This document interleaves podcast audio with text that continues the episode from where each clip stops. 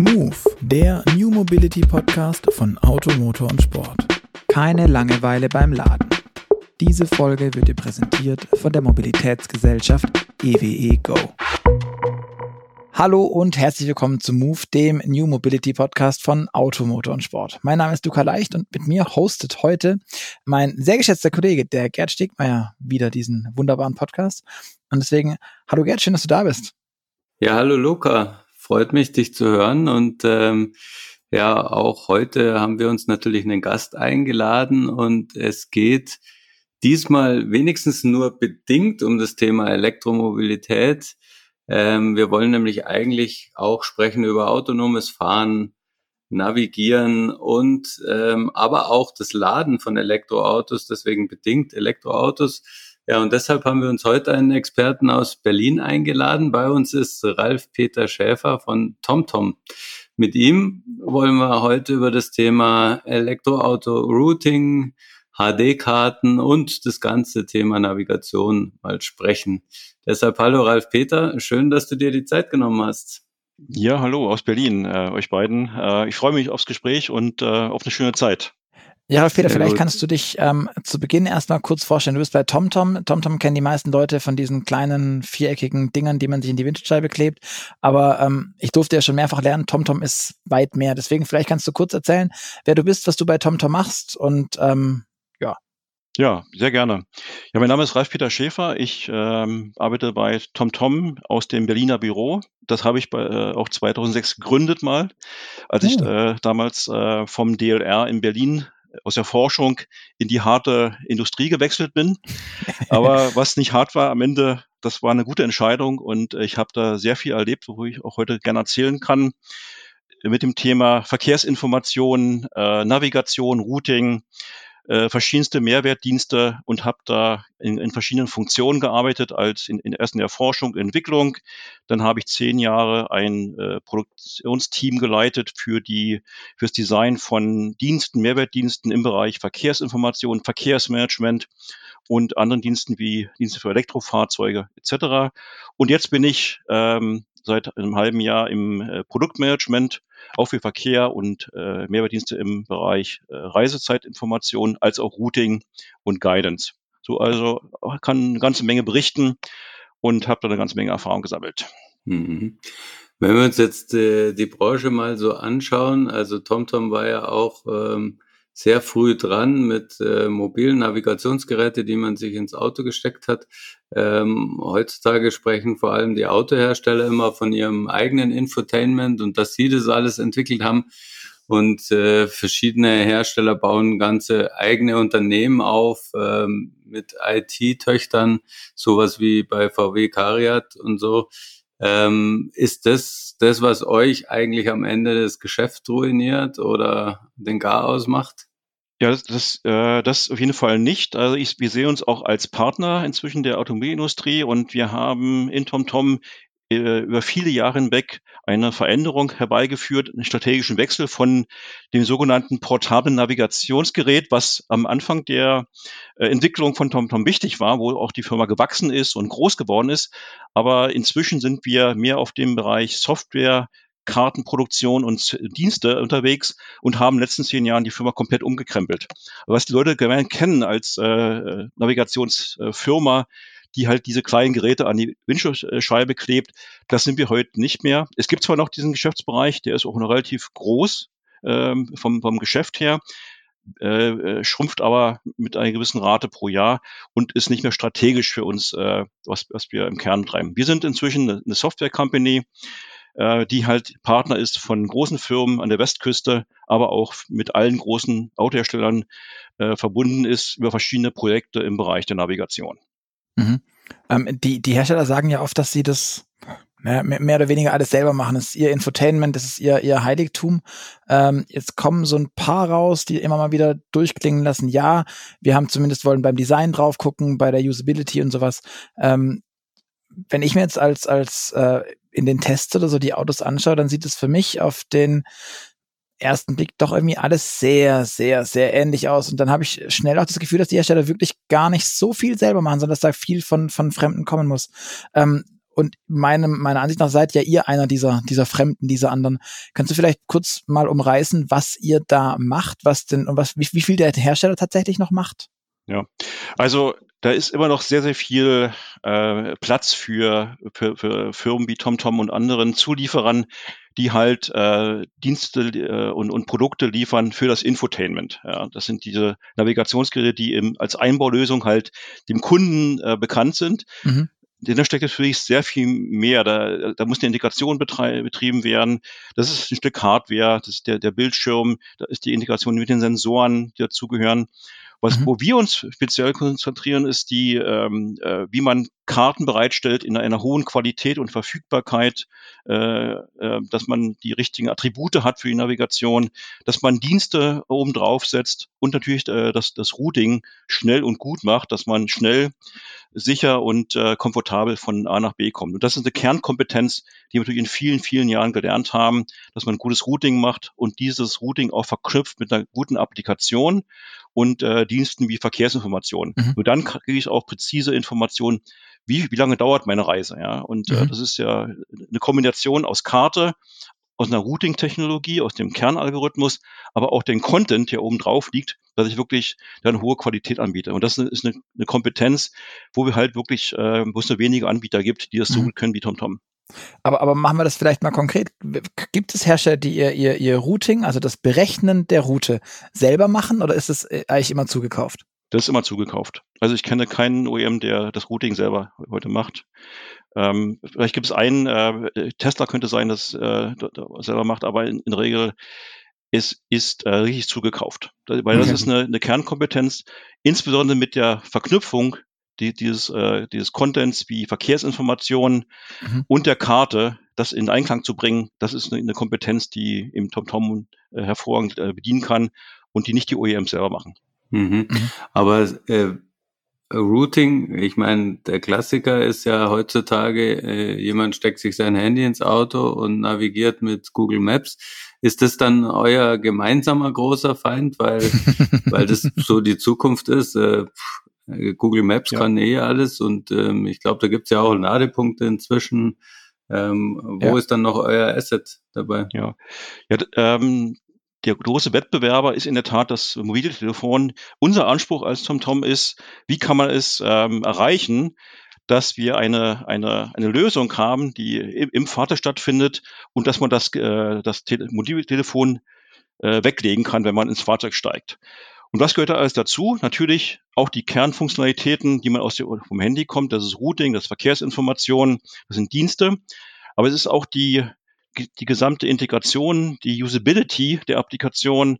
Man hat einen großen Bildschirm, man kann äh, Daten vom Fahrzeug integrieren.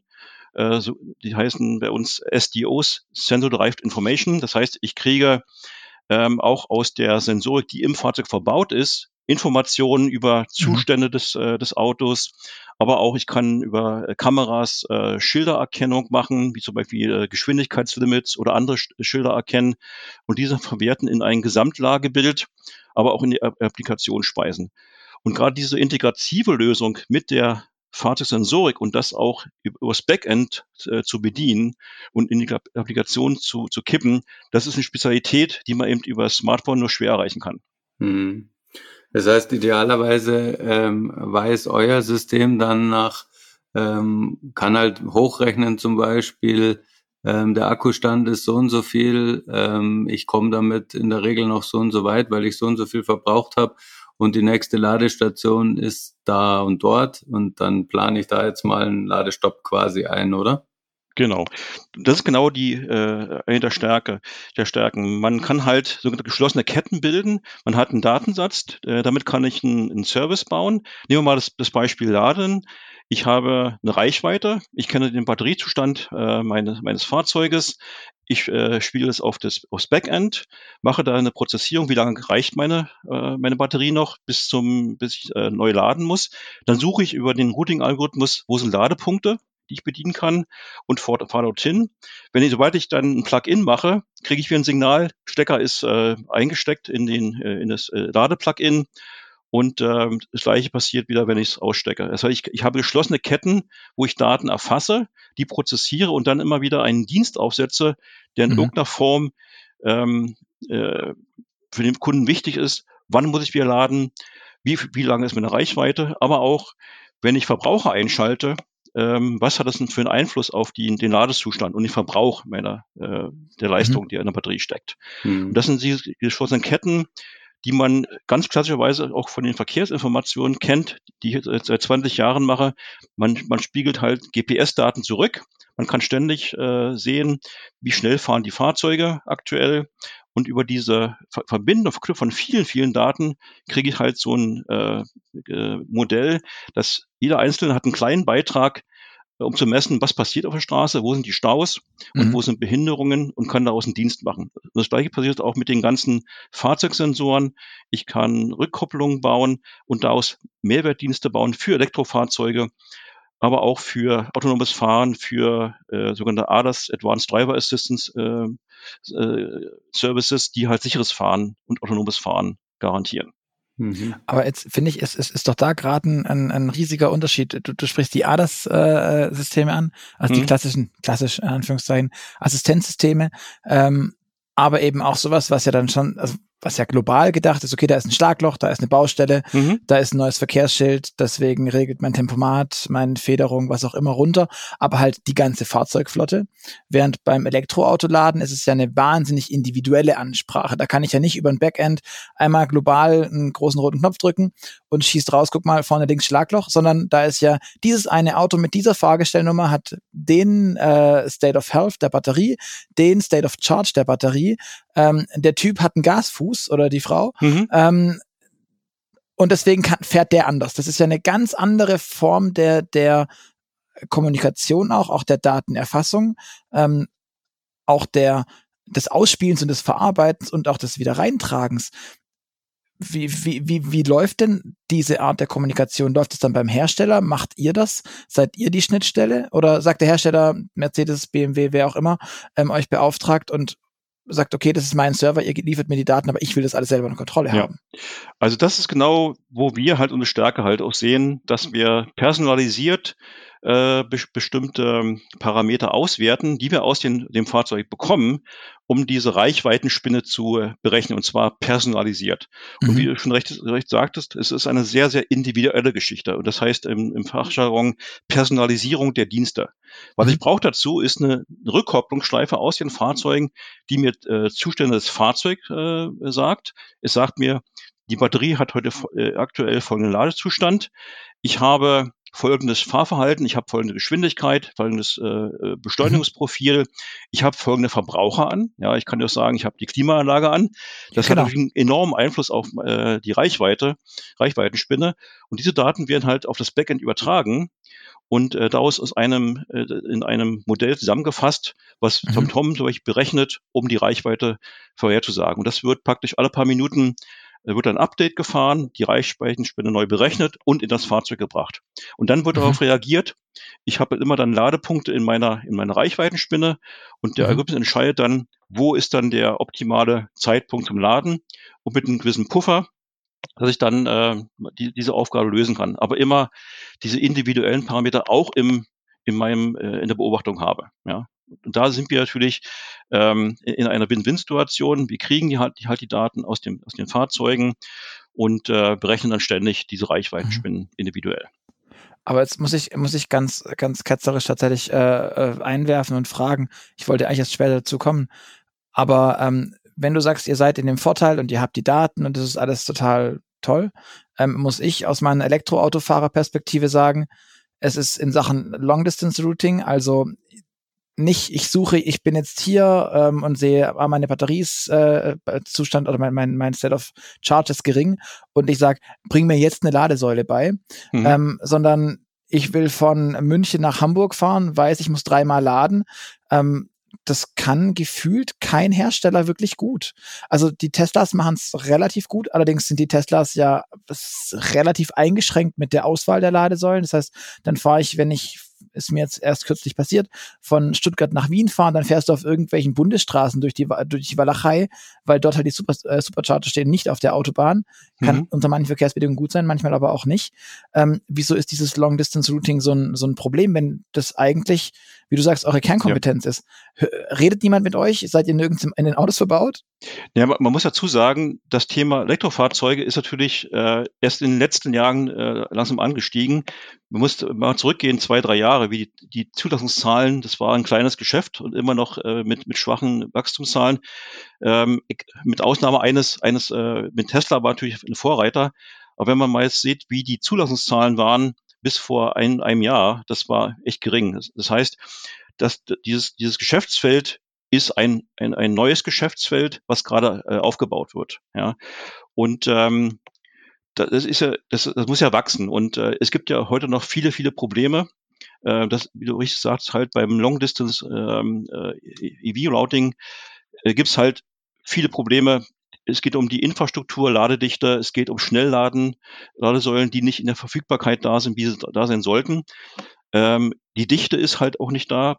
Pricing, äh, das, äh, also Preisgefüge, gerade auf Autobahnen, ähm, ist dann extrem teuer. Wenn ich dann halt bis zu einem Euro pro Kilowattstunde bezahle, geht auch schnell mal der der, der, der Vorteil eines Elektrofahrzeuges verloren. Ja, Gerade ja, Raphael, ja, das ist ja alles klar. Das ist, dass, ja. dass die, dass die Infrastruktur, aber das ist ja nicht die, das ist, das ist ja nicht euer Problem als TomTom. Mhm. Ähm, das, ist, das ist genauso nicht euer Problem, dass irgendwelche Straßen in irgendwelchen Ländern mies sind. Das dann führt halt trotzdem über die Straße, weil das ist halt der Weg zum Ziel. Aber ähm, was ich mich frage ist, ich, ich meine, wenn ich mich richtig erinnere, dass ihr zum Beispiel für den BMW i3 auch das, die, die, die Navigation bereitstellt. Ähm, wenn du aber dort kannst du nicht, jetzt fährt der nicht weit, aber dort kann, und, und lädt auch nicht schnell. Ähm, es ist damit kein, kein dezidiertes Langstreckenfahrzeug, auch nicht auf elektrisch. Ähm, aber da kannst du maximal die Ladesäule äh, auswählen oder auch die Ladesäule als POI auswählen, also als Point of Interest. Und damit musst du dann als Elektroautofahrer schon sehr, sehr dankbar und glücklich sein. Ähm, es gibt andere Elektroautos. Ich war neulich mit, oder auch Plug-in-Hybrid, ich war neulich mit einem DS9 unterwegs. Das war katastrophal. Das, da gibt's dann einen Menü-Unterpunkt, der heißt dann ähm, Station für Elektroautos oder sowas. Also etwas, ja. wo du mit deutschem Zungenschlag nicht im Ansatz danach zu, suchen würdest, weil du halt nach Elektro oder irgendwas ähm, suchst. Ist es einfach von den Herstellern noch so wenig auch der, der Druck da, da was überhaupt anzubieten, was funktional ist? Mhm. Ja, man, man muss äh, dazu sagen, ähm, nehmen wir mal das, das äh, BMW-Projekt. Äh, die Reichweiten vom, ähm, äh, vom, vom BMW i3, das sind halt 160 äh, Kilometer gewesen, ja, ohne, ohne Verbraucher. Ähm, es ist natürlich vollkommen ähm, ist nicht möglich, da Langstreckenrouting zu betreiben. Die Reichweiten ändern sich aber jetzt gerade. Ja, wir mhm. haben jetzt, äh, wenn wir heute äh, Fahrzeuge aus der aus der Fabrik kriegen, die haben halt vier, 500 Kilometer Reichweite, ohne jetzt, äh, dass das Klimagerät ja. an ist. Und damit kommen wir natürlich in, äh, wo man mehr machen kann halt, auch beim Long Distance äh, Routing, wo das eine Rolle spielt. Man muss aber dazu sagen, wenn ich heute ein Fahrzeug auf der Straße habe, ist das Projekt vor drei Jahren gestartet worden. Es muss mhm. ja, es wird beauftragt, es wird entwickelt, da vergehen mal locker zwei bis drei Jahre. Das heißt, was jetzt auf die Straße kommt, ist beauftragt worden vor zwei bis drei Jahren. Und das ist Stand der Technik. Ja. Das ist immer dieser Lag, die man hat im, äh, im Bereich Automobilindustrie, dass halt da erstmal Zeit vergeht. Ja. Mhm. Und man kann es nicht vergleichen mit dem, was jetzt gerade aus der, aus, der, aus der Fabrik rollt. Das ist natürlich dann eine Kategorie von Qualität in der Reichweite, die wir auch äh, sehen, wie die entwickeln wird. Also in zwei, drei Jahren reden wir nicht mehr über Reichweitenproblem, dann werden wir auch 500 bis 800 Kilometer Reichweite haben mhm. Äh, und äh, dann ähnliche Performance haben äh, wie im Verbrenner, äh, wie wir heute schon sehen. Mhm. Okay, aber das, das heißt, aber ich, ich höre da jetzt schon raus, dass es quasi auch einfach kein, kein Bedarf und auch, dass man es ein bisschen stiefmütterlich behandelt hat, dieses Thema. Und deswegen jetzt natürlich einem, einem Tesla hinterherhinkt, weil der das halt von vornherein für sich auch, auch, ja, proklamiert hat, das machen zu wollen und zu können ich, man kann sich ja mal anschauen, die Zulassungszahlen. Wenn man mal die letzten anderthalb Jahre ausblendet, war, war, waren das relativ kleine Stückzahlen und man hat, man nicht, hat nicht, nichtsdestotrotz ja, versucht ja. ja. ein Hersteller trotzdem auch die, die acht, die Abstimmung seines äh, Zwölfzylindermotors hm. ordentlich zu machen und nicht nur so, dass er halt nicht in die Luft fliegt.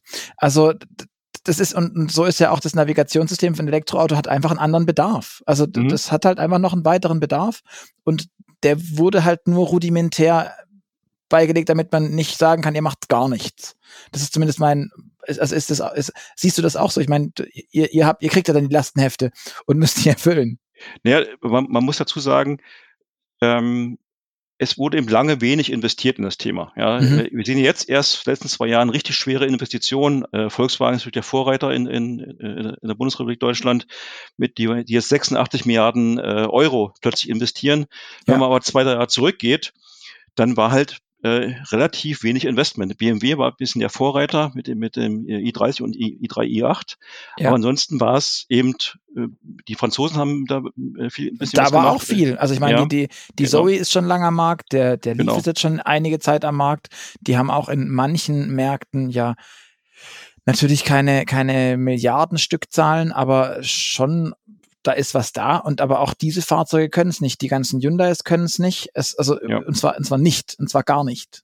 Hier ist wieder das Problem, die Fahrzeuge, die vor ein paar Jahren auf dem Markt waren, hatten all diese geringen Reichweiten. Da redet man halt dann über brutto äh, 160 bis äh, 250, 300 Kilometer ohne Verbraucher. Ja, das heißt, dieses Long Distance Routing oder die die die Langstrecken äh, Routing war halt einfach nicht möglich. Ja, jetzt äh, wird sich das schrittweise ändern. Es wird viel geforscht, es kommen bessere Batterien auf den Markt und mhm. damit ist der Bedarf natürlich jetzt nachzuziehen, auch in der Technologie wo wir jetzt äh, mhm. unsere, unsere Chance sehen, dort Mehrwert zu stiften als TomTom und äh, Lösungen äh, zu, anzubieten, die solche Probleme beim Langstreckenrouting halt anbieten. Dass man halt mhm. halt sagt, ich nehme halt diese Unsicherheit raus aus dem, äh, wann muss ich, muss ich laden oder wo sind entsprechende Ladepunkte auch bei Langstrecken, dass ich halt möglichst wenig äh, Zeit verliere.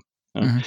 Was ja auch, ähm, auch ein bisschen skurril ist, verglichen mit dem, mit dem Benziner, ich fange mit einem Problem an. Also ich, ich, ich habe mhm. immer so eine Art äh, schlechtes Gewissen, erreicht meine Batterie. Also ich fange immer mit, mit einem relativ mentalen schlechten Moment an. Ja, Wenn, wenn ich Benziner habe, tut mich das Thema Tanken überhaupt nicht interessieren. Ich weiß, irgendwo die Tankstelle kommen, wenn ich soweit äh, Bedarf mhm. habe. Weil beim Vektorfahrzeug muss ich planen. Das heißt, ich habe eine ganz andere men mentale Aufgabe zu lösen, erstmal am Anfang der Reise. Mhm. Das ist heute so. Aber das, das wollen wir genau verändern als TomTom. Wir sagen, ich, ich äh, produziere mit den Diensten so viel Sicherheit, dass ich die gleichen äh, mentalen Zustände erreiche wie im, beim Benziner, wo mir es einfach egal ist. Ich, ich sage mhm. eben, ich vertraue dem System und ich weiß, wenn jetzt äh, die Reichweite runtergeht, finde ich auch in dem Umfeld dann, findet der TomTom dann die, die nächste Ladesäule, die mhm. auch äh, Möglichkeit frei ist und vielleicht auch eine Schnelllader ist. Werbung Nachhaltigkeit und erneuerbare Energien gehören bei EWE Go zur DNA mit der Überzeugung, dass das digital vernetzte Fahren die Basis der mobilen Zukunft ist. Moderne Mobilität soll emissionsfrei, smart und digital sein. Als junges, dynamisches Unternehmen mit zurzeit rund 100 Mitarbeitenden trägt EWE Go täglich dazu bei, die Mobilitätswende auf die Straße zu bringen. Für eine Welt, die auch morgen noch lebenswert ist. Es lag aber nicht, äh, so wie du es geschildert hast, daran, dass, dass die Daten über die Ladeinfrastruktur am Anfang nicht verfügbar gewesen wären, sondern es war eher eine Bedarfsgeschichte. Ähm, ich frage mich aber trotzdem, wie bekommt ihr denn diese wahnsinnig vielen dezentralen Daten von Ladeinfrastruktur her? Also woher weiß euer System, wo die nächste Ladesäule ist? Mhm. Also das äh, ist in der Tat in dem Markt, war lange ein großes Problem. Da der Markt sehr klein war, wurde er von äh, eher kleinen äh, äh, Playern bedient, mit Zulieferern, die immer nur ein kleines Segment geografisch äh, äh bedient haben. Und somit gibt es heute sehr, sehr viele ähm, Spieler in diesem System, die Ladeinfrastruktur bereitstellen. Ja. Es gibt, glaube ich, bis zu 600 Ladestell Ladestellenbetreiber weltweit. Also ein hochfrequentierter Markt, was natürlich äh, auch schwierig ist, dem Endkunden einen Dienst zur Verfügung zu stellen, der, der nachhaltig ist und transparent. Und mhm. das ist mhm. genau die Chance gewesen, wo wir gesagt haben, als TomTom, wir gehen genau in diese Aufgabe hinein und bilden äh, so ein, ein, eine, eine Sammelstelle für die Integration der vielen kleinen äh, Zulieferer, die Ladestellen betreiben, fusioniere mhm. das, mache ein Qualitätsmanagement und integriere diese Daten in die Navigation. Und das ist genau, wo wir halt ähm, äh, viel Arbeit reingesteckt haben in der Integration dieser Ladestellenbetreiber, um daraus einen nachhaltigen Dienst zu machen. Mhm. Das heißt, ihr arbeitet gar nicht mit, mit keine Ahnung, ähm, Unternehmen wie Hubject oder so zusammen, die dann, die dann ähm, ohnehin auch für die ganze Roaming-Abgleichsgeschichten und das fürs Laderoaming ohnehin schon da sind und ja, um das zu machen, müssen die auch wissen, wo welches Auto, äh, wo, wo welche Ladesäule ist. Oder mit, mit Ganz konkret, Hubject ist auch ein, ein Zulieferer von vielen, die wir, die wir selber okay. äh, im, in, unter Vertrag haben. Ja. Okay. Und ähm, auch Hubchip bedient ja nur äh, ein, äh, eine, eine Säule äh, vom System und äh, wir wollen ja einen äh, zumindest Pan-European, also einen europäischen Service mhm. anbieten oder in den ganzen USA. In der Regel reicht da ein Zulieferer nicht aus. Der, der Markt ist fragmentiert und die Integration der Daten ist eine, eine große Aufgabe, die wir uns jetzt äh, auf die Fahnen geschrieben haben seit vielen Jahren, um die, äh, die Daten von, von Zulieferern wie, wie Hubject zusammenzuführen. Aber, aber sprecht ihr denn mit solchen Aggregatoren wie, wie Hubject oder sprecht genau. ihr ko konkret mit, auch mit den kleinen, an, mit den kleinen Säulenbetreibern? Mit, äh, mit allen Playern sprechen wir. Wir wollen natürlich möglichst skalieren. Das heißt, ähm, wenn Leute schon vorselektieren äh, und aggregieren, hat es einen Vorteil. Mhm. Aber wir, wir sind interessiert, ein, äh, eine Fusion der verschiedenen Quellen zu machen um einen möglichst umfassenden und, äh, und guten Service anzubieten, mhm. der halt nicht nur in Deutschland funktioniert, sondern auch in ganz Europa ja. äh, oder in den USA. Okay. Ähm, wenn wir, wenn wir uns jetzt, also wir haben vorhin schon festgestellt, dass die, dass das Thema Handheld, also diese kleinen portablen Geräte, nicht mehr so der Umsatztreiber ist, um das zu formulieren. Ähm, kannst du das vielleicht trotzdem noch mal kurz erläutern, auch einfach um dann überleiten zu können, wie denn die neuen Geschäftsfelder konkreter aussehen. Ähm, wie viel, wie viel macht ihr denn noch oder wie viel verkauft ihr denn noch von den Handhelds ungefähr? Also es sind immer noch ein, äh, ich glaube ein, zwei Millionen äh, im Jahr, die äh, von den Handhelds verkauft werden. das, das, war mal, das waren mal viele, viele, viele. Es waren Millionen. mal zehn Millionen, glaube ich, in, in Spitzenzeit, wenn ich mich dunkel erinnere. Es, also es, waren, äh, es, es waren wirklich fünf bis zehnmal so viel. Mhm. Ähm, und äh, was wir gemacht haben, wir haben uns gesagt, die Kernkompetenz ist die, die Kartenproduktion, mhm. äh, die, die Dienste und die Navigation, das Routing. Das ist eine Kernkompetenz, die auf den Geräten immer schon gelaufen ist. Mhm.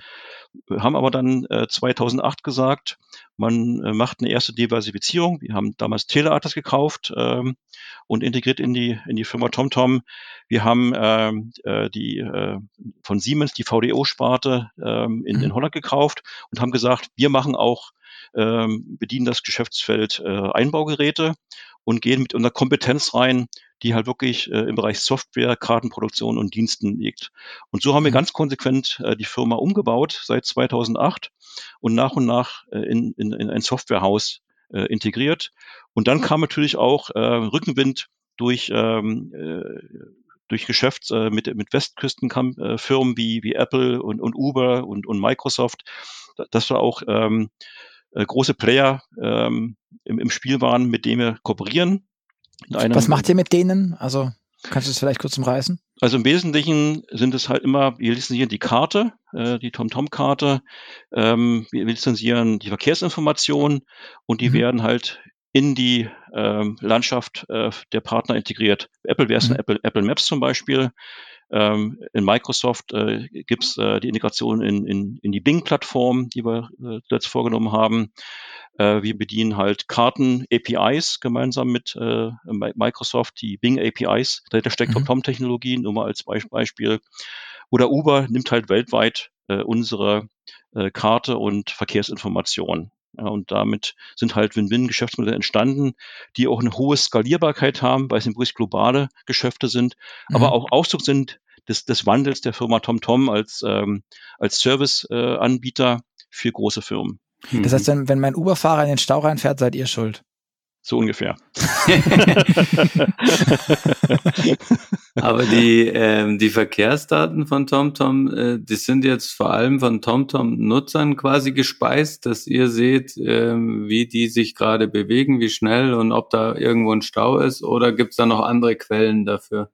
Ja, äh, witzigerweise, ich, ich habe angefangen, ähm, äh, GPS-Daten sammeln 2000 äh, von 300 Taxen in Berlin. Da hat es mal angefangen mit 300 Taxen. äh, das war noch, war noch vor TomTom. Da haben, da haben wir angefangen, halt äh, Verkehrsinformationen zu machen aus, aus solchen datengestützten äh, Technologien. Mhm. Und ähm, das ist dann relativ schnell gewachsen. Äh, waren da ja 50, 70.000 äh, Taxis und dann wurde auf TomTom aufmerksam und dann haben, haben wir gesagt, ja, äh, die Navigation braucht auch gute, guten Verkehr weil dann weiß mhm. man halt, wo die Staus sind, wie schnell kommt man von A nach B. Und dann äh, bin ich halt gewechselt äh, im, im Rahmen eines Technologietransfers vom äh, DLR in Berlin und haben dann das Thema Verkehrsinformation äh, und Navigation aufgebaut. Und am, an den Anfängen war es wirklich TomTom-Nutzerschaft. Also wir haben dieses Henne-Ei-Problem als erste Firma gelöst, dass man halt viele GPS-Daten braucht. Das hat man über die PNDs gemacht damals, mhm. die ja viel verkauft wurden. Und damit hat man so eine Community aufgebaut, die vom Win-Win lebt. Jeder äh, äh, gibt halt ein paar Daten ab. Man weiß, wie schnell die Fahrzeuge fahren, wo sind die Bottlenecks, also die, die Behinderungen. Und dann ist das halt gewachsen nach und nach. Und ähm, dann haben wir aber gesagt, wir verkaufen es auch an äh, in dem Bereich Einbaugeräte, an, an Flottenmanagement, ähm, Firmen mhm. und so weiter. Und damit wuchs es dann natürlich weiter, auch außerhalb des äh, klassischen TomTom-Geschäftsfeldes. Mhm. Und äh, was erstaunlich ist, ich habe mal angefangen mit 300 Taxis vor, vor 20 Jahren. Heute haben wir Zugriff zu 650 Millionen Geräten, die wir live beobachten können. Also man kann mal die Dimension wow. sehen, wie, wie solche, wie die Skalierbarkeit von solchen Technologien ist. Ja, und man braucht, man braucht halt keine Infrastruktur mehr zu verbauen, wie Induktionsschleifen auf der Autobahn oder mhm. Infrarotsensoren. Da ist halt eine, eine extreme Skalierbarkeit gegeben, bei einer hohen Qualität, bei sehr viel niedrigen Kosten dieser mhm. Verkehrsdatenerfassung. Das sind diese, diese Win-Win-Business-Modelle, die halt mhm. sehr, sehr äh, schlagkräftig sind. Wo, wo du jetzt gerade schon das Thema Infrastruktur anbringst, äh, es ist ja kürzlich ist äh, Daimler raus, äh, rausgehüpft und hat gesagt, wir haben endlich autonomes Fahren geschafft, also nur Level 3, nur 60 kmh, mhm. nur für eine Handvoll Fahrzeuge und auch nur ab Mitte nächsten Jahres, glaube ich, soll es dann starten mit der S-Klasse und dem EQS. Aber Daimler setzt ja in dem konkreten Fall stark darauf, dass das Auto quasi alles selber kann und sich autark bewegen kann da ist dann das Thema nicht, die Infrastruktur ist intelligent oder die Infrastruktur wird ausgebaut. Ähm, wie siehst du denn das? Bist du auch der, der Meinung, dass es eher autark sein muss, das Auto, oder muss die Infrastruktur die Daten und die, die Informationen und auch ja. die Kapazität liefern? Also ich habe dazu eine ganz klare Meinung. Ich habe ich hab ja selber dieses äh, Leben in den letzten 20 Jahren gelebt, dass man versucht, ohne Infrastruktur auszukommen in einer Fahrzeug- oder nutzerzentrierten Lösung, die halt besser skaliert. Das gleiche sehe ich auch beim autonomen Fahren oder bei den äh, Fahrerassistenzsystemen. Das Fahrzeug ist der Sensor, man muss halt diese äh, Daten intelligent verarbeiten, auch mhm. übertragen auf das Backend, äh, auf, auf, die, mhm. auf den Server, dass man die Daten gut prozessieren kann und dann in Form von Mehrwertdiensten in das Fahrzeug zurückspielt. Ein Teil wird natürlich, muss natürlich im Fahrzeug laufen. Da, da mhm. ist ein hoher Grad in Autonomie gefragt, einfach aus Sicherheitsgründen. Äh, Aber ich bin klar Verfechter von einer äh, dezentralen Lösung. Infrastruktur skaliert nicht, ist teuer und äh, die Erfahrung hat gezeigt, das ist äh, in der Regel eine Sackgasse und führt auch zu keinen Standards, großen Standards, die hinreichend gut skalieren. Aber ist es nicht, also mein, mein Gefühl war immer, wenn ich die Infrastruktur habe, die ist, die muss immer so groß angelegt sein, dass ich eben genau dadurch Standards schaffe. Beziehungsweise auch bei einer Infrastrukturlösung komme ich ohne Standards ja gar nicht aus. Es bringt ja nichts. Also ich kann ja, was, was niemand machen wird, ist 16 verschiedene Kontaktschleifen die, in die Straße reinzusetzen und jede spricht mit jemand anders. Ne, das Thema Standardisierung spielt natürlich auch eine Rolle. Ich brauche natürlich einen Kommunikationskanal. Das ist natürlich, mhm. äh, was heute mit 5G und, und, und so weiter ähm, an der Tagesordnung ist. Ich brauche einen sehr leistungsstarken Kommunikationskanal. Das ist Teil dieser Fahrzeuginfrastruktur, die ich natürlich brauche, mhm. um so ein System zu betreiben, aber eben auch mit einem Standard, der eben überall funktioniert äh, in mhm. Europa und Nordamerika da, da ist die Industrie halt dran, sowas zu schaffen, halt auch an Transportprotokollen, ähm, an einem Kommunikationskanal und halt, dass die Daten in das Backend auch übertragen werden, um dazu prozessiert zu werden, was halt nicht im Fahrzeug gemacht wird. Mhm. Und das ist, bin ich der Meinung, ähm, ist, die, ist die bessere Lösung, wenn das von den, von den OEMs selber getrieben wird, weil natürlich dort äh, in, im größten Kaliber gedacht wird in europäischen Lösungen und nicht in, in nationalen Lösungen, was mhm. in der mhm. Regel dann zu äh, genau zum Gegenteil führt, dass man, man Insellösungen baut, die nicht, die nicht skalieren mhm. und auch okay. teuer sind. Okay. Ähm, wenn wir uns das mit dem mit dem autonomen Fahren aber nochmal genau anschauen, ich habe jetzt bei der S äh, bei der also bei den bei dem Drive Pilot gelernt, ähm, der fährt quasi auf allen deutschen Autobahnen außer sie sind überdacht, also kein Tunnel, ähm, mhm. ähm, weil er eben auf den, auf den Austausch der, der Sensordaten mit, mit Backend-Servern angewiesen ist. Ähm, ein großes Thema dabei ist auch immer das Thema Karte. mhm. ähm, diese, diese sogenannten HD-Karten. Ähm, allgemein besteht das ganze Navigationsthema ja immer aus Karten und aus Layern. Kannst du uns das vielleicht noch kurz mal darbringen, was das bedeutet mit diesen Layern und mit diesen ganzen HD-Karten? Mhm. Was ist denn eigentlich eine HD-Karte? Genau. Da ist, hat ja auch äh, TomTom äh, sehr stark investiert in das Thema autonomes Fahren mit äh, sogenannten High Definition äh, Maps, oder HD-Karten. HD-Karten sind nicht, äh, nichts anderes, dass man die, die Infrastruktur, die Straße mit viel mehr Parametern äh, ausrüstet. Das heißt, ich sehe halt die, die Fahrspurauflösung. Ich kann mein Fahrzeug auf wenige Zentimeter genau positionieren. Ich sehe das ganze Umfeld. Ich sehe die, äh, die Spuranbindung. Also ich, ich habe ein viel reichhaltigeres Spektrum an Attributen, dass ich für mein, mein, mein Fahrzeug genau positionieren kann, aber auch Überholvorgänge mit begleiten kann. Aber auch vorausschauend mehr als die, die heutige Fahrzeugsensorik selber messen kann, vorausschauend nach vorne gucken kann. Das heißt, ich sehe auch, wo sind zum Beispiel äh, Steigungen, Kurven, ähm, wo ist äh, Stauende. Also ich kann, ähm, äh, wenn ich die Stadiondynamik verbinde, auch sehr vorausschauende Informationen mhm. dem Fahrzeug zur Verfügung stellen, um zum Beispiel Geschwindigkeit äh, anzupassen, aber auch Manöver einzuleiten, wie ähm, Überholvorgänge, äh, Ausfahrten und so weiter. Mhm. Und dazu ist, ist die HD-Karte ein Instrument. Es ist immer aber nur ein Teil des Gesamtbaukastensystems äh, für das autonome Fahren. Ich brauche immer noch Redundanz in der Sensorik. Das macht ja das Fahrzeug auch selber mit äh, sogar LIDAR-Sensoren, mit Kameras. Mhm. Es gibt ein verschiedenes Sensornetzwerk, was das Umfeld des Fahrzeuges äh, bedient, hat aber in der Regel bloß eine Reichweite von maximal 200, 250 Meter. Und alles, was da hinausgeht, kann ich halt unterstützen mit diesen sogenannten HD-Karten, wo ich auch mehr vorausschauen kann. Und äh, innerhalb dessen, was sind dann die Layer? Die Layer sind dann, ähm, man fängt immer an äh, mit, mit, mit absoluten statischen Attributen. Das ist halt die, die, die Geometrie der Straße. Es sind, äh, äh was ist das äh, Geschwindigkeitslimit? Wie viele Fahrspuren habe ich? Wie ist die Anbindung äh, von äh, Auffahrten und Abfahrten? Also alles diese, diese Basisversorgung. Das ist der, das, Basiskartenlayer, wie wir es sagen, die, die, die, dieses Aber ist, ist, ist, das, ist das ein Layer, also ist das eine Schicht oder sind das schon mehrere Schichten, von denen du gerade sprachst? Ja, diese, dieses Basiskartenlayer hat schon, hat viele Attribute. Das ist im Wesentlichen die Geometrie und die Attribute, die ich entweder fürs Routing brauche, für die Navigation mhm. oder fürs autonome Fahren, um das Fahrzeug zu positionieren, korrekt, mhm. oder auch nach vorne zu schauen. Das ist das, äh, das ist die, die Basis statischen Kartenlayer. Und dann packe ich oben drauf dynamische Daten. Also dynamische Karten, wo ich sehr aktiv bin, selber im Bereich der Verkehrsinformation, wo sind die Staus, wo sind, äh, ist unter Umständen die rechte Spur äh, zugelaufen, die linke ist noch im freien äh, Fahrzustand, wo ist das Stauende. Also solche dynamischen Daten, das mhm. sind dynamische Layer.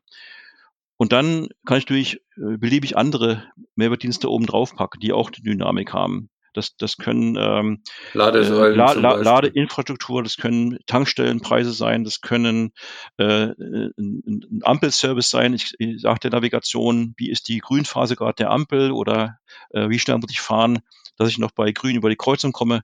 Das sind dann dynamische Layer, die oben drauf sitzen auf der Karte, aber einen mhm. Mehrwertdienst für das Routing und die Navigation bereitstellen. Hm. Mhm.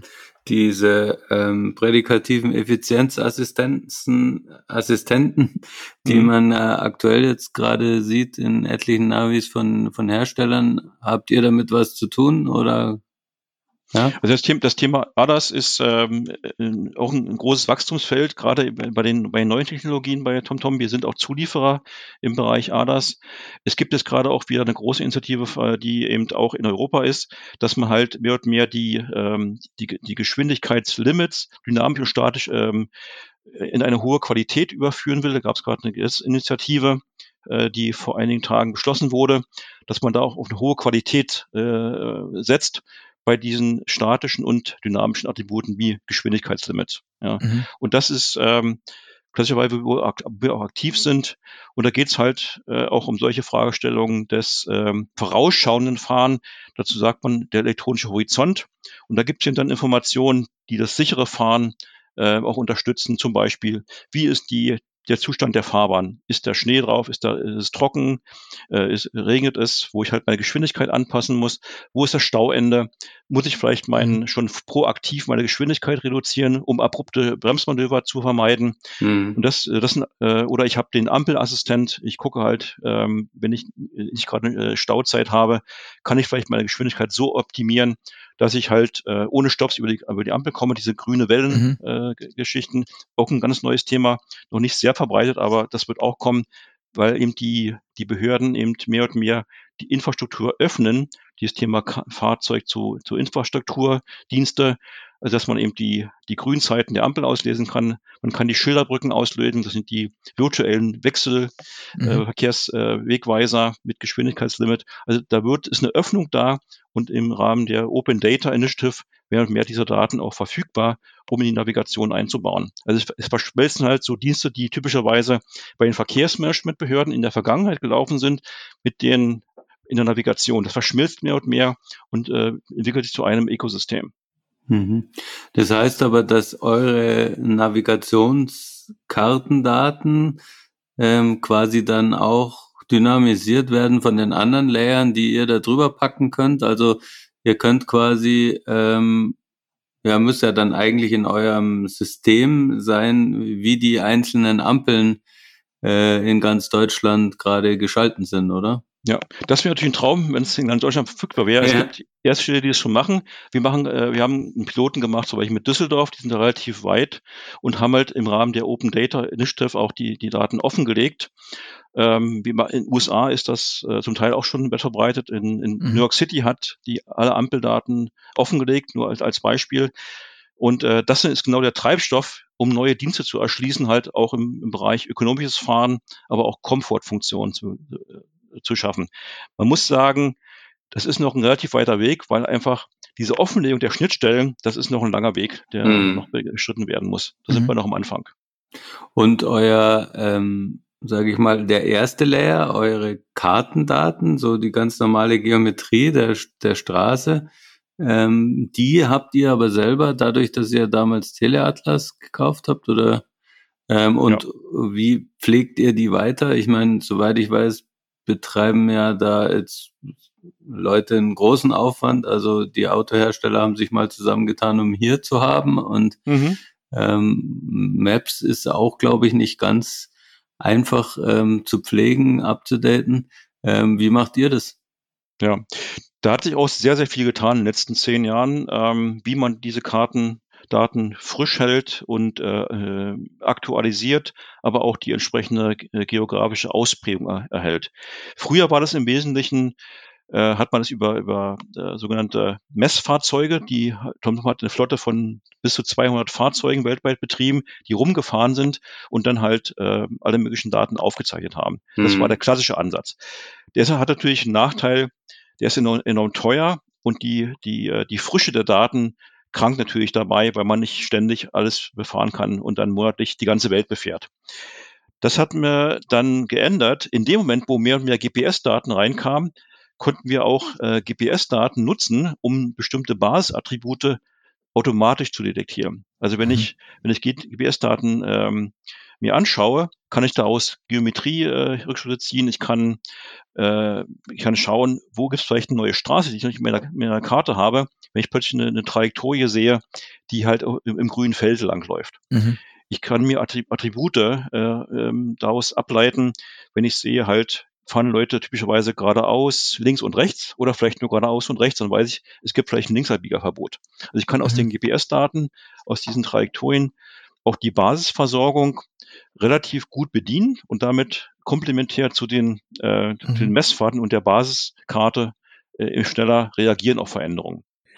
Und dann ähm, weiterhin gibt's halt ähm, mehr und mehr auch ähm, Zulieferer, dass wir halt Partnerschaften bilden, dass auch dann ähm, Partnerfirmen auch Updates uns äh, zuspielen, äh, es gibt ähm, solche Tools äh, wie Map-Editors, die halt von Kunden äh, betrieben werden. Ähm, oder ich habe äh, ein Tool, das nennt sich Rot Event Reporter, wo ich zum Beispiel auch äh, Baustellen und, und Straßensperrungen proaktiv einpflegen kann. Das mhm. wird von Behörden auch gemacht, aber auch von, von Partner, von äh, Firmen, die halt äh, auch ähm, viele Fahrer haben und uns Rückkopplung geben.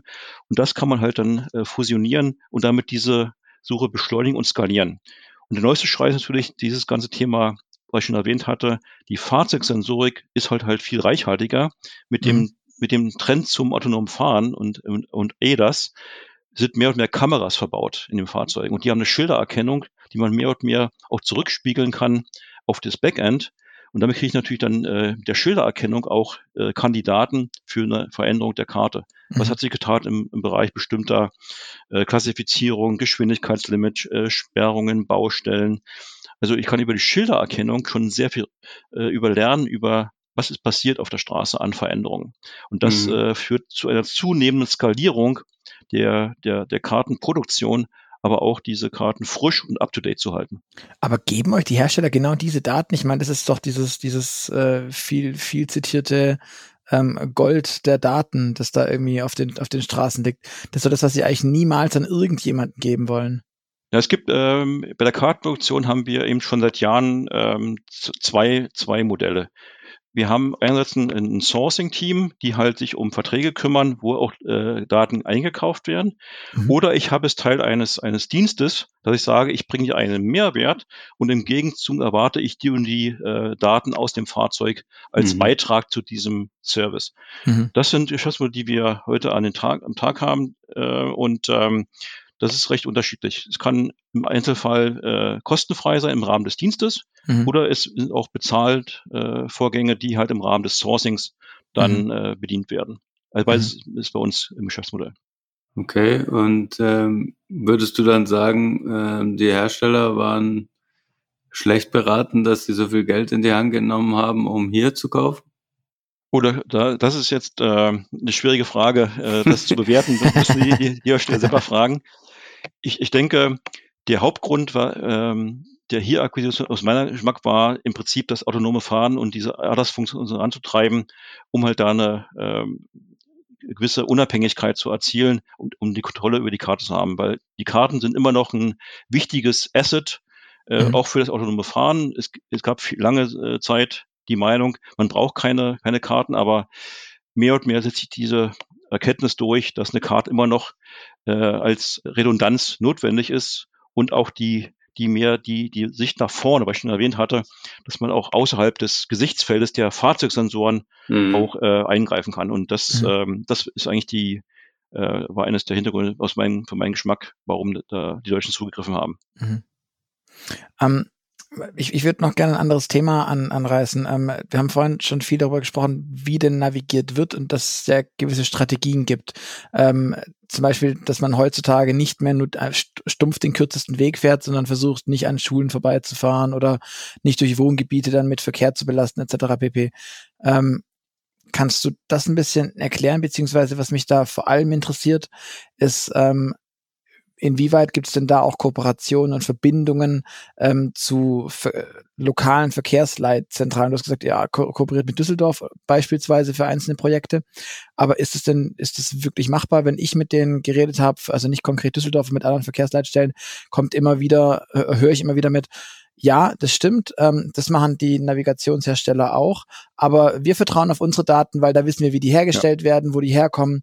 Und ich habe, ich, ich spüre da immer eine gewisse Vorbehalte, ich will jetzt nicht sagen Engstündigkeit, aber ein gewisses, wir haben das immer schon so gemacht, wir werden das weiter so machen, wie wir das getan haben. Ja, die ist eine sehr gute Frage und, äh, und sehr gute Beobachtung. Und das ist genau dieses Dilemma, ähm, wenn man mal so äh, fünf bis zehn Jahre zurückgeht, als äh, TomTom so die ersten Systeme gebaut hat und nachgewiesen hat, es funktioniert, dass man halt ohne Infrastruktur Verkehrsdaten erheben kann und die Staus äh, sehr gut äh, abbilden kann, gab es halt so eine Konkurrenzsituation. Auf der einen Seite waren die Verkehrsmanagementbehörden, die halt ihre eigene Infrastruktur aufgebaut haben, die haben Kameras, die haben Induktionsschleifen, haben mhm. ihre Software umgebaut und machen halt dann äh, Wegeführung über diese berühmten Schilderbrücken etc. Jetzt äh, ist aber Folgendes passiert. Die Navigation hat sich mehr oder mehr durchgesetzt. Jeder ist halt irgend, in irgendeiner Form dynamisch am Start, hat irgendwie mhm. Zugriff zu dynamischen Informationen über Mobiltelefonen, Einbaugeräte und so weiter. Das heißt, die Erkenntnis setzt sich mehr und mehr durch, auch bei den Behörden. Ähm, wenn ich ähm, in, in, auch dann was, was machen will, um ähm, die, die Verkehre steuern, muss ich mich dem Thema Navigation stellen. Und ähm, es gibt mehr und mehr Behörden, die halt erkannt haben, wenn ich eine Fusion mache für, mit der bestehenden Infrastruktur plus den Daten, die ich äh, über, über Zulieferer wie, wie TomTom bekomme, kann ich einerseits die Kosten senken, aber auch mhm. die Qualität erhöhen. Und dann in, in einem ko kollaborativen, äh, in einem äh, Modell, wo ich, äh, wo ich zusammenarbeite, kann ich viel mehr erreichen. Mhm. Weil es macht, es macht keinen Sinn, ähm, dass man konkurrierende äh, Strategien hat. Man, man, man muss ähm, dort ähm, anstreben, dass man ähm, eine gewisse Harmonisierung äh, zwischen äh, beiden Systemen hat. Sonst führt es ähm, zunehmend zu Schwierigkeiten. Und warum mhm. ist das so? Wenn man mal von ausgeht, dass 50 Prozent, sagen wir mal, der, der Fahrzeugnutzer dynamische Informationen haben und die fahren von A nach B und alle haben genau die gleiche Information, dann kommen wir a priori zu einem Problem. Das war, wenn alle Klar. jetzt ein, Klar, Ding machen, ähm, dann fahren alle in die gleiche kleine Seitenstraße rein genau. und dann ist halt der Stau da woanders. Kann, kann man äh, übrigens wunderbar beobachten in Sao Paulo oder in Moskau. Moskau gibt es halt einen großen Anbieter von Navigation, den ihr nutzt, äh, ist die Firma Yandex. Und äh, fahren Sie mal vom Flughafen in die Innenstadt, in der Raschauer, Sie werden immer in den kleinen Straßen enden und da stehen Sie im, im Gridlock. Das ist genau der Effekt, der hier passiert. Ich optimiere die Verlustzeiten, äh, selfish, meine eigenen Route, und dann mhm. werden die kleinen Straßen ganz attraktiv für, für den Routenplaner. Und das ist genau das Phänomen, was ich hier ansprechen will. Sie müssen nicht nur die Verlustzeit sich angucken, Sie müssen sich auch die Kapazität der Straße und die Volumina, die Nachfrage anschauen ja. und das in ein Gleichgewicht bringen. Und das ist, was wichtig ist zu, zu verstehen, sowohl als Verkehrsmanagementbehörden, aber auch als Navigationsanbieter. Mhm. Man muss sich mit dem Thema Kapazität der Straße auseinandersetzen, sonst wird es genau zu solchen Phänomenen führt. Die Leute treffen sich dann in den kleinen Straßen im Stau. Und das System wird instabil. Aber ist es da nicht so, dass man ja also genau daraus ableiten sagt, dass es unterschiedliche Verkehrsteilnehmer gibt, die unterschiedliche Anforderungen, Wünsche, Probleme auch haben. Ähm, also ich denke jetzt als Elektro, also als Elektroautofahrer so, mir ist jeder Kilometer gefühlt heiliger, als er mir im Verbrenner ist, weil er, weil er halt irgendwie gefühlt weniger da ist, auch wenn es natürlich irgendwie ein psychologischer Irrglaube ist. Das ist mir völlig, völlig bewusst.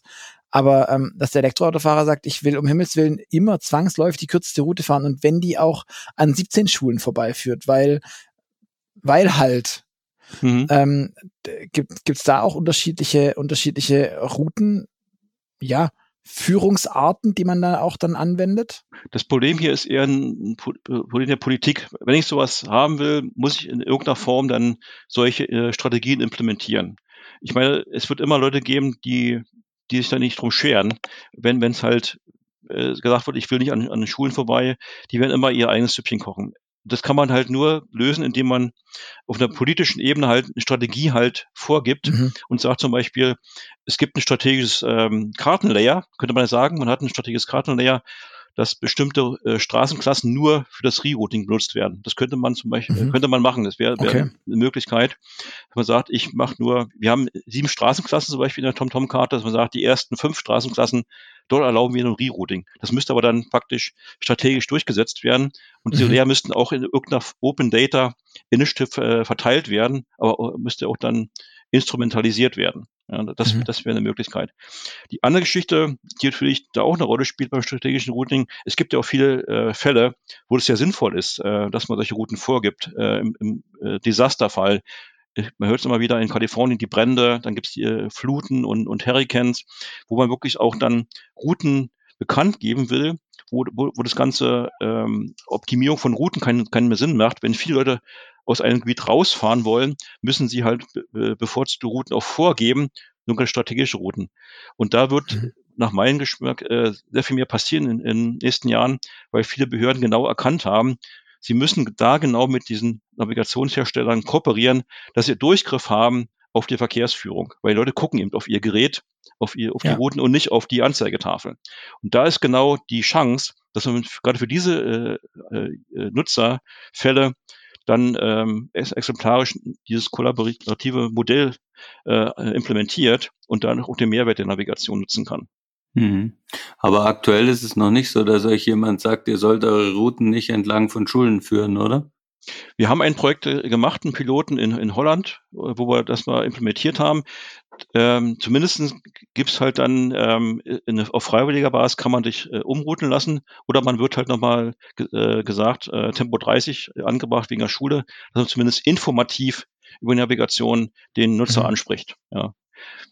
Also gab es bisher nur Piloten, ist, ist aber noch nichts implementiert oder per Gesetz eben äh, durchgesetzt. Das gibt's noch nicht. Gibt es auch, dass man, also das, so stelle ich mir das zumindest vor, wenn jemand, also wie man das ja kennt, es gibt den Autofahrer, der gerade sehr viel Zeit hat noch und der quasi keinen Termin hat und der andere, der hat halt Termindruck. Dass mhm. man in Anführungszeichen auch sagt, du komm, nee, ich kann auch zwei Minuten später ankommen, aber der andere, der hat, keine Ahnung, äh, halt ganz dringend wichtig Termin. Ähm, dass man da auch sich dann so gegenseitig die, die Straße freischiftet oder ist es gerade die, die Utopie in meinem Kopf? Ja, das ist, ist eine, äh, ein netter Anspruch, aber wahrscheinlich sehr, sehr schwierig umzusetzen. Das wäre wirklich, das wäre wirklich so ein Geschäftsmodell. das ja, oder man, oder man, man ja. zahlt einfach mehr. Du kriegst die schnellste ja. Route, kostet mehr Geld. Das wäre durchaus denkbar. Man macht, ein, man macht ein konsequentes äh, äh, Road-Charging-System wie in London, aber auf Routenbasis und verkauft Routen. Das wäre natürlich auch ein Geschäftsmodell. Ist sogar vielleicht gar nicht so verkehrt. Also vom, vom technischen Ansatz her ist das sogar sehr sinnvoll, weil dann kann ich natürlich äh, die, dieses, dieses Ausgleichsvorgänge über Kapazität genau. Ähm, wie, wie, wie, wie aus, meiner, aus meiner sozialen Utopie gerade ein kapitalistisches. Genau. Ja, aber ob man das umsetzt in Deutschland, habe ich meine Zweifel. Aber es ist in der Tat ein Modell, was man, also dass man praktisch die, die Steuer anstatt staatlich mhm. zu verteilen, dynam dynamisiert und mhm. wer Zeit hat, kann, kriegt eine billige Route, die eben ein bisschen teurer ist von der Reisezeit. Ist äh, technisch äh, ein schönes Modell, gefällt es mir. Es ist halt dann wie S-Bahn fahren oder ICE. Also. Hier, äh, es gibt ja Experimente mit dynamischen Tolling-Systemen. Da ist Singapur am weitesten. Die haben ja, die machen dynamisches Tolling, also äh, mhm. wo, die, wo die, die Routen werden bepreist nach Nachfrage, Nachfrage. Also in Rush-Hour zahlt man halt mehr. Das sind ja solche dynamischen, äh, nachfragebasierten mhm. Systeme, mhm. wo man äh, da eben viele Routen experimentiert in diesem Inselstaat. Da ist man relativ mhm. weit schon. Aber das ist natürlich äh, ähm, äh, Utopie, sagen wir mal, in Deutschland das durchzusetzen, auch wahrscheinlich mhm. unerwünscht, vermute ich mal. Ja, jetzt wo die CSU nicht mehr in der Macht ist, wird es mit der Maut eh schwierig, glaube ich. Am Ende, wenn man es mal auf den Punkt bringt, ähm, das Problem, was wir haben, ist halt einfach die Nachfrage ist einfach zu groß und ähm, äh, der Zeitgeist wäre eben umzusteuern. Es ist, ähm, was in den Städten halt auf der Agenda steht, ich muss halt äh, mehr Leute von der, von der Straße runterkriegen. Das ist, mhm. das muss man halt angehen, das ist eine politische Aufgabe. Die Technik äh, steht da mit, mit guten Lösungen. Am Ende ist aber auch eine politische Lösung, das, dieses Umsteuern mhm. wirklich zu, zu, voranzutreiben. Mhm. Glaubst du denn, dass man durch ähm, sehr geschicktes ähm, ja, Navigieren des gesamten Verkehrs ähm, tatsächlich noch viel rausholen kann aus dem bestehenden Straßennetz und dann einfach bauen. Das wird nicht das Problem kann. lösen. Nee, das hm. sehe ich nicht so. Man kann noch äh, hier und da äh, optimieren, das ja, aber das ist ähm, im, im Bereich von fünf bis zehn Prozent, wo man darüber redet. Strukturell muss man an den sogenannten modalen Split ran. Das ist die Verteilung mhm. der verschiedenen Verkehrsträger. Und da ist ja viel passiert in der Pandemie. Das Fahrrad ist einer der großen Gewinner. Äh, leider auch hat der äh, Person, öffentliche Personennahverkehr verloren. Aber das ist genau die Schraube. Man muss umsteuern, um äh, die Leute von der Straße runterzuholen, gerade in, in den Kernzonen der Städte, wo die Staus sind. Dort muss ein Umsteuern passieren. Und das ist eine politische Aufgabe, wo auch Geld in die Hand genommen werden muss. Wenn man das will, dann ist es einfach eine Nachfrage Umsteuerung. Und mhm. nur, ähm, nur jetzt, ähm, dass ich den Verkehr optimiere, dann, das ist einfach nicht möglich, weil das Netz ist zu voll und man, man kann ja nicht alle, alle äh, Häuser weghacken, um Straßen zu bauen. Das macht auch keinen Sinn. Die Städte sollten ja äh, äh für, die, für die Menschen sein und nicht für die Fahrzeuge. Äh, mhm. Eigentlich sollten mehr Fahrzeuge aus den Innenstädten raus verschwinden und da muss man halt äh, ran. Und ähm, mhm. dann äh, wichtige Arterien dort optimieren, aber die Kernzonen der Städte sollten äh, eher weniger Verkehr haben. Das ist die politische mhm. Aufgabe, die man lösen muss. Und das nennt man Modal Split Management, dass man halt wirklich umsteuert auf Fahrrad, auf äh, öffentlichen Nahverkehr. Und das ist halt nicht in zwei Jahren zu, zu lösen, aber man, man, kann das angehen. Es gibt gute Beispiele in Europa und in der Welt. Kopenhagen hat äh, innerhalb von 20 Jahren ähm, das System komplett umgesteuert auf Fahrradfahrer. Heute mhm. gibt es da Fahrradstaus an den Ampeln und keine, mhm. keine äh, Pkw-Staus. Ist also sehr, sehr erstaunlich. Aber doch, es war eine politische Aufgabe, die eben über 20 Jahre eben implementiert wurde mit konsequenter Umsteuerung. Aber wäre das sicher dann auch für, für, für einen, einen äh, Player wie TomTom ein, ein relevantes Thema, zu sagen, okay, wir machen nicht nur ähm, HD-Karten für autonomes Fahren und ähm, Ampelphasen und Stau, sondern uns ist von den Berliner Verkehrsbetrieben genauso wichtig, wann denn die Straßenbahn so und so fährt und versuchen das zu implementieren, um unserem Autofahrer auch, den wir dann ja hinterher anspricht, über die Infotainments, Navigationssysteme in den Autos zu sagen, guck mal, du kannst jetzt hier parken und dann umgehst du den Stau, ähm, weil hier ist Park and Ride und dann die Bahn kommt in fünf Minuten, hast sogar noch Zeit, dir den Kaffee davon zu holen am Eck und dann steigst du ein und bist trotzdem schneller im Büro oder wo auch immer mhm. du hin willst. Arbeitet ihr auch an solchen Konzepten? Oder sind wir wieder in der Utopie? in meiner Utopie. Von der Kernkompetenz haben wir natürlich äh, da auch viel. Wir würden jetzt nicht das Thema äh, äh, Nahverkehr angehen und ÖPNV, weil das ist ein sehr, sehr komplexes Problem, was auch schon relativ gut gelöst wurde. Aber das Thema äh, Routing für andere Verkehrsträger, wir haben jetzt äh, sind im Bereich letzten Jahren gegangen Richtung äh, Truck-Navigation, haben wir Lösungen gebaut. Äh, in Prin prinzipiell kann man damit auch äh, Fahrräder bedienen, aber aktuell sind wir noch auf der Straßenkompetenz, da ist unser Fokus. Aber man mhm. wird sehen, was die Zukunft bringt. Die, von der Kernkompetenz haben wir natürlich alle Aus Handwerkszeuge da, die man dazu braucht, um andere Verkehrsträger auch zu bedienen. Ja. Ich meine, ihr könnt Datenbanken, ihr könnt Datenbanken miteinander vermischen und also viel mehr, haha, von meinem Gefühl her kann es ja dann nicht mehr sein. Also es ist natürlich ja. trotzdem Raketenwissenschaft am Ende, aber ja, es geht wieder am Ende, man braucht eine gute Karte, ja. Und wenn man andere mhm. Verkehrsträger bedienen will, braucht man auch da eine gute Karte daran. Das, das ist der, der Punkt, den man da bedienen muss. Mhm. Und äh, das Routing ist, ähm, ist am Ende ein, ein ganz stümper mathematischer Graph, der, der ein paar Attribute hat. Der, das ist dann äh, alles, alles schick, schick, aber die, die Karte muss halt äh, auch mhm. verfügbar sein in einer hohen Qualität und in einer richtigen Geografie. Und das ist die Herausforderung, die man, die man da hat. Mhm. Hm. Klingt so ein bisschen äh, wie ein Abschlusswort. Ähm, Luca, wir machen ja am Schluss immer noch ein kleines Ritual. Ähm, ich würde fast vorschlagen, das lässt du jetzt auch dem Ralf Peter angedeihen, oder? Ja, sehr gerne. Ähm, Ralf Peter, an, am Ende eines jeden Move-Podcasts gibt es die, die äh, berühmt-berüchtigten A-B-Fragen. Ähm, das heißt, ich stelle dir eine Frage zu einem Für oder einem Wider und du entscheidest dich einfach möglichst schnell. Und wenn es eine kleine Anekdote oder ein, ein, eine nette Begründung gibt, lass sie uns gerne wissen. Okay. Deswegen fangen wir direkt an. Bist du mehr der Typ Streaming-Dienst oder CD und Schallplatte? Äh, Streaming. Ferrari oder Tesla? Tesla, ganz klar. Apple oder Google? Apple. Loft in der Stadt oder altes Bauernhaus auf dem Land? Loft in der Stadt. Ich bin, äh, ist mir zu ruhig in einem Land. okay, dann ähm, Auto oder Fahrrad? Auto, ehrlicherweise. ist einfach Zeit, Zeitbudget. Ähm, sitzt du im Auto gern vorn oder hinten? Immer vorn links. Okay. Sagen deine Mitmenschen, dass du ein guter, äh, dass du ein guter Fahrer bist? Oh, das ist, ich habe immer harte Diskussion als Fahrer. okay, okay. Ich habe immer einen Chef neben mir, wenn er mitfährt. Ah, schön. ist gut, wenn, wenn, wenn jemand dabei ist, der es besser kann oder weiß. Genau. Ähm, du als, als Datenmensch vielleicht besonders interessant ähm, in Sachen Datenschutz und AGBs. Bist du der Typ Aluhut oder Accept All? Accept All. Alles Zeit. Wenig Zeit verschwenden für solche Sachen. okay. ähm, Fliegen, Fischen oder Motorradfahren? Äh, fliegen. Star ohne Wars Fischen, oder? Ohne, ohne Fischen. Star Wars oder Star Trek? Äh, gute Frage. Star Wars. Kaffee oder Tee? Boah, Kaffee. Äh, ich bin Kaffee-Junkie. Ohne, ohne, morgens ohne Kaffee geht gar nichts. Steak oder Falafel? Steaks. Schönes Steak, wunderbar. Und bist du mehr der Typ Nachteule oder Lerche? Ganz klar Nachteule. okay. okay Und weil klar. vorher die Antwort äh, so schnell kam, was für ein Auto fährst du? Äh, witzigerweise, ich fahre, ich habe gerade das zehnjährige Jubiläum äh, erlebt. Ich habe einen äh, Skoda Superb. Ich bin damit sehr zufrieden, schönes Fahrzeug. Ich wollte jetzt umsteigen. Äh, ich hatte mir erst Hybride angeguckt, aber irgendwie es sträubt sich. Ich will jetzt lieber warten auf EV. Ich will dann gleich umsteigen, wenn dann die Reichweiten äh, ansteigen. Ich will dann auf ein Voll-EV gehen. Hm. Was wäre denn aktuell das Einzige, oder auf, auf welchen könntest du dich denn gerade, wenn, wenn du müsstest, auf welchen würdest du dich einlassen können, wollen?